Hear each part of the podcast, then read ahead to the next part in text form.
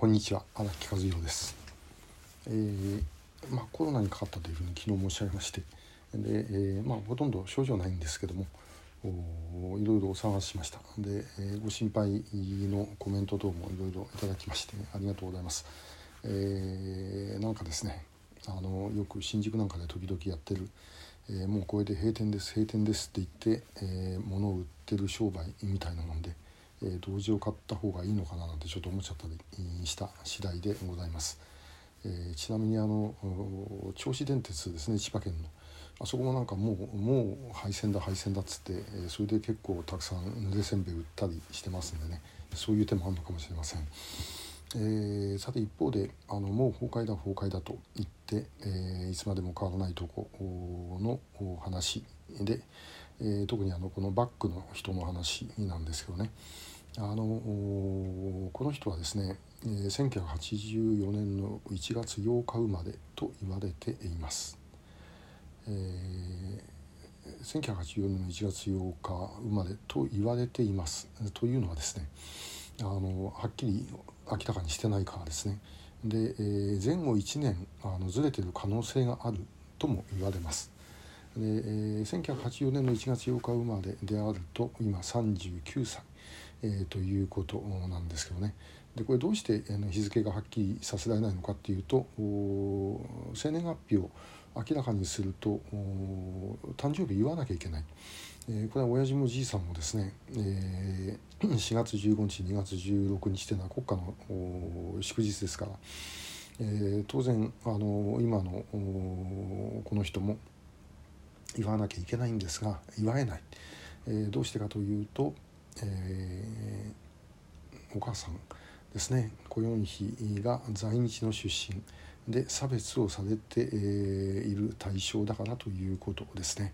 えー、日本の中の在日差別とは全くも比べ物にならないぐらいある意味もっと根深い差別が北朝鮮にはあります。本当だったらあの在日出身で最高指導者の奥さんになったということであればですねもこれあの明らかにあのうんシンデレラストーリーということなんですけどもそういうふうにいかないのが北朝鮮という、えー、ところなんですね。で、えー、お母さんのことを明らかにできないから自分の誕生日も祝うことができない、えー、というのがこの人です。で、えー、まあ時々いろいろなところでお話をしてますが、えーとこの人はですね、えーえーと、なんだ2008年に、えー、父親キム・ジョンイルが倒れて、えーと、8月号だったと思います。で、えー、それによって、あの、いろんなことが、えー、変わってくる。で半身が動かなくなるんですね右半身だったと思いますけども、脳死血管障害で、えー、不自由になると。で、えー、本人ももう意外と自分は持たないというふうに思ったんじゃないでしょうか。で、えー、後継者をどうにかしなきゃいけないということで、えー、結局息子のうちの、えー、コヨンヒの次男というふうに決めたということですね。で分かっている限りで一番上にはキム・ジョンナムがいたわけですが、えこの人はあのさすがにですね偽造パスポートで、え日本で捕まっちゃってるということでこれはまあ除外それから、えー、コヨンヒの長男であるキム・ジョンチョルは、まあ、この人は今度はまあすごい朝男で、えー、エリック・クラプトンのファンで、えロンドンまでコンサートを聴きに行くという、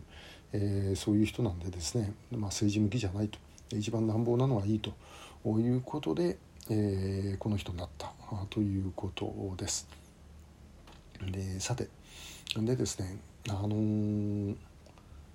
そのキム・ジョンウンですがもともとはですね、えー、ジョンウンの運は雲でした、えー、雲で発表されてました。それがですね、えー、後継者になる過程で一回銀になるんですね。で、えー、それがですねもう一回オンになる。で、えー、これどういう意味かということなんですけども、え、これあの私が随分お世話になりました韓国の聖金館大学の教授をされていたイ・ミョンヨン先生のお話では、もともと金日成ね、えー、じいさん、えー、日になるで、えー、これに合わせて、えー、今度は息子キム・ジョンイルは、えー、まさに日だというふうにしたんだそうです。えー、確かにキム・ジョンイルってもともとキム・ユーラというロシア名、えー、それがあの北朝鮮に来てしばらく経ってから小一っていうえジョンイルになりで同じ発音で、えー、日になって。まさに日というふうにしたわけですね。そうするとまさに日の後でですねまさに雲じゃ困るわけですよね。でどうにかしなきゃいけないということで、えー、まあ、しかし音があんまり違うわけにもいかない。で、えー、本当はあの朝鮮語の発音は違うんですけども「えー、運」を「運」にしてですね、えー、銀にしたと。で、えー、銀でもちょっとまずいかといって、えー、金賞金ではちょっと、ね、ほとんどギャグみたいですからねで結局お、まあ、どういうふうに持ってきたのか知りませんがあ、まあ、発音は同じ銀と同じなんで「えー、運」で、えー、金正恩にしたということのようです。まあもともと名前から何からもみんな作り物っていうのは北朝鮮らしい話ですね。で、えー、この人はだからあの父親から指名をされたわけですけれども指名をされてですね、えー、どういうふうにするのかというふうに考える時にとてもその帝王学を覚えさせる時間がない、えー、ではどうしようかという時にですねあの、まあ、番頭役つけるしかない。で番頭役に指名されたのが、えー、チャンソンテクですね。キム・ジョンウンからするとおじさんにあたります、えー、キム・ジョンイルの妹の旦那ですね。で、えー、ところが結果的にはですね、まあ、キム・ジョンウンからすると自分を亡き者にしようと思っているとか思ったのかもしれません、えー、中国とのつながりが深い人でもありましたんで、えー、それをネタにして、えー、結局ですね、あ、のチャンソンテイクは、えー、ご案内のように銃殺されてしまったと。それから自分の母親が在日ですから血統的に言うと北朝鮮の正当の決定ではないということで正当な決統である自分の兄貴キム・ジョンナム、えー、これもですね中国との関わりが非常に強かった。中国に実際住んでた人ですから、えー、これ結局殺してしまうということになりました。で、えー、それでまあもうその後もさまざまな幹部を粛清をしてきたんですね。だからお本人はですねものすごくあのストレスは溜まっていると思います。で、えー、ストレスが溜まっている上に、えー、その彼のですね、えー、おそらく執務室のにはですねもう背後霊があの入りきれないぐらい、えー、満杯になってるんだろうと思うんですね。でこれはあの自由保管放送のキム・ソンミンさんが言ってましたけどもキム・ジョンイルだって、えー、死んだの70歳です。で、えーまあ、北朝鮮で最高にいいものを食ってですね最高の医療を受けている人が70で死ぬっていうのはやはりこれはもう自分がやってきたことによるストレスなんだろうと。でそうすると、えー、この人の場合どうなのかと。いうことなんですが、えー、もうすでにですね39歳で140キロの体重ですね、えー、去年信用で心臓のステント手術やったというふうに言われてますこれうまくいかなかったみたいですそうするともう何にも時間がですね、えー、そういうこと残ってない、えー、この間あの韓国の、えー、北韓戦略センターのカン・チョルハン代表とお話した時に、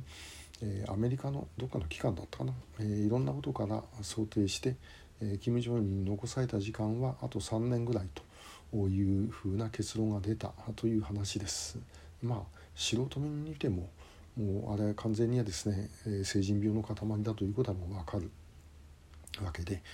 えー、その後どうするのかということはあるんですがしかしその後どうするのかって誰も本人に相談できないですよね。39歳ですからね、えー、39歳の人に、あの、後継者どうしますかって言ったってですねあの普通の人間だってやっぱり何だっちゅう話になるね、えー、いわんやあの人にそんなこと言うとですね命がない。ということで誰も言えない。言えないけどももうこうなるだろうということは分かっている、えー、となればあみんなその後のことを考え始めるわけですね。えー、で今あのピョンヤンの中では、えー、女の戦い、えー、ヒョン・ソンウォルリー・ソルジュそして、えー、キム・ヨジョンがうん繰り広げられているんではないだろうかと。いうふうに思います。まあ、そっちの話前もしましたしまたそのうちあの機会見てやりたいと思いますけどもいずれにしてももうこの人のですねあの残り時間は多くはないという前提で我々どういうふうにするかということを考える必要があるのではないだろうかなというふうに思います。えー、今日もありがとうございました。